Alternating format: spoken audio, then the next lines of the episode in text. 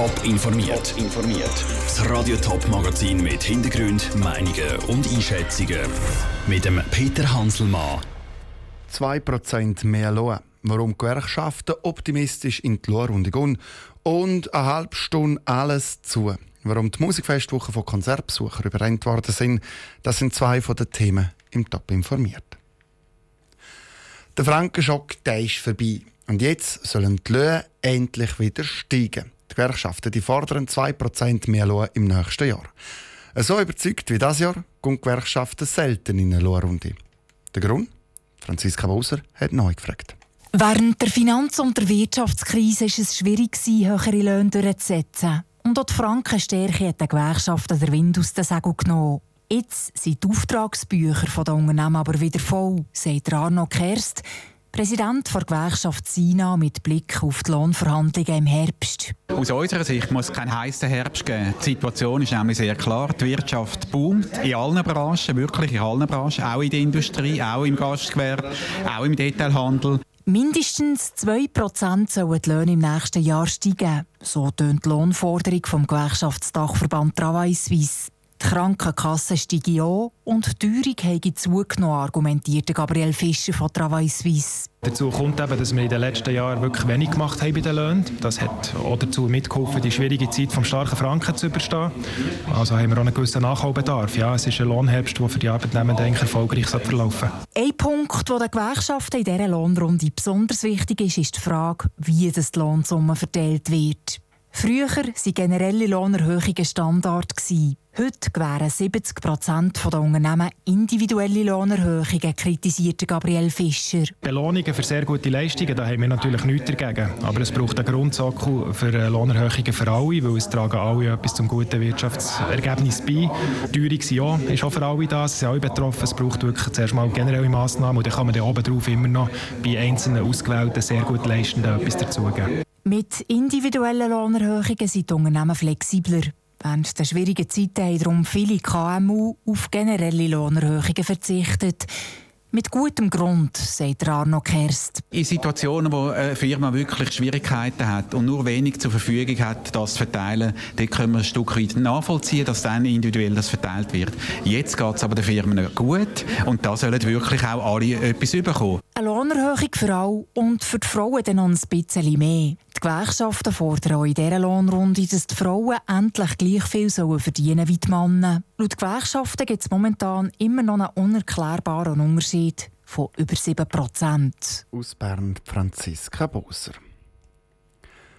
30% Rabatt auf Mostbröckli, Rindshuft oder auch Kalbsbratwürst. Detailhändler die werfen ihre Kunden das Fleisch im Moment fast neu. Die Schuld ist unter anderem Trockenheit. Weil ein Haufen Bauern werden gezwungen, ihre Kühe früher zu schlachten als geplant, weil das Futter langsam knapp wird.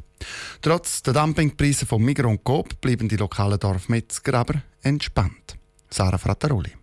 Die Schlachthöfe haben im Moment alle Hände voll zu tun. Und auch bei den lokalen Dorfmetzg meldet sich ein Haufen Bauern, die wegen dem Futtermangel und wegen der Trockenheit mehr Kühe loswerden Viele kleine Metzgereien schlachten darum tatsächlich 10 oder vielleicht sogar 20 Kühe mehr wie sonst. Trotzdem stapelt sich das Fleisch bei den Dorfmetzg aber nicht bis unter die Decke und verkehrt dort.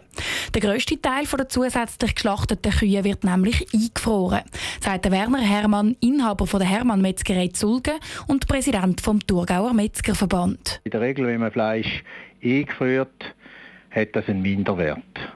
In dem Sinn, dass man mehr Arbeit hat, man hat Lagerkosten und man hat einen gewissen Gewichtsverlust durch das Auftauen. Auftaut wird das zusätzliche Fleisch dann in ein paar Monaten. Dann werden Würste und Trockenfleisch daraus. Und auch wenn das bei den Metzgern einen Haufen Lagerplatz braucht und auch wenn für eine Bratwurst weniger Geld reinkommt, weder für ein Filet, bleibt Werner Hermann entspannt. Das ist jetzt eine Sache von vielleicht drei, vier Wochen, wo wir jetzt hier eine Hysterie haben. Und die Preise, die jetzt zugegebenermaßen um 20 Prozent gefallen sind, die wären in drei, vier Wochen wieder um 10, 15, vielleicht auch schon gerne 20 Prozent oben sein. Weil die Tiere müssen jetzt kurzfristig fort und die werden die vier Wochen wieder fehlen und dann wird sich der Preis wieder egalisieren. Die aktuelle Fleischschwemme sei dann auch nur zum Teil verantwortlich für die Aktionen in den Läden. Solche Aktionen gibt es im Sommer nämlich immer, weil einfach ein Haufen Leute in den Ferien sind und Detailhändler drum so oder so auf einem Teil vom Fleisch hocken bleiben. Der Beitrag von Sarah Frattaroli. Haufen Dorfmetz sagen auf Anfrage, dass ihnen die Kunden trotz dem billigen Fleisch bei den Detailhändlern nicht abspringen, weil wer im Dorfmetz Fleisch kauft, der zahlt sowieso schon ein bisschen mehr, nicht nur jetzt während der aktuellen Trockenheit. Und so hat es äh, gestern Abend in der Steinbergasse Winterthur an der Musikfestwoche getönt.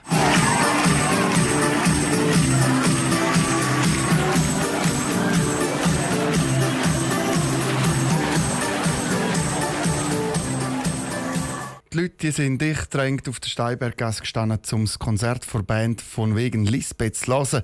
Viele haben aber noch hören. Die Sicht auf die Bühne die ist nämlich für viele nur möglich gewesen. Das Gelände war bombenvoll.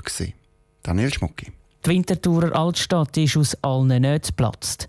Gestern, am ersten Abend der Musikfestwoche, hat es so viele Leute gehabt, dass das Festivalgelände um die 8 sogar komplett hat dicht gemacht werden Etwas, was schon letztes Jahr vorgekommen ist und gestern fast hat müssen erwartet werden, sagt Laura Büsiger, Co-Geschäftsleiterin der Musikfestwoche. Wir haben gewusst, dass es gerade aus dem wegen Lisbeth-Konzert sehr viele Leute könnte geben. Das ist dann auch passiert. Es sind recht viele miteinander gekommen und da haben wir für einen Moment dann miteinander entschieden, dass wir mal das ganze Gelände zumachen, damit sich auch die Situation kann beruhigen und sich alles gut kann verteilen und wir das wieder neu beurteilen. Das ist in dem Sinn nichts Unübliches. Nichts Unübliches, weil während der Musikfestwoche immer wieder gewisse Eingänge zugemacht werden, damit sich die Leute auf dem Gelände in der Altstadt besser verteilen.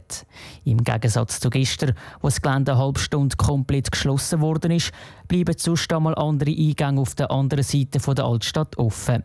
Und dabei soll es auch in Zukunft bleiben, auch wenn der Platz in der Altstadt langsam aber sicher knapp wird. Musikfestwochen gehören seit jeher ins Herz der Winterthur Altstadt. Seit 43 Jahren sind wir fast ausschließlich da.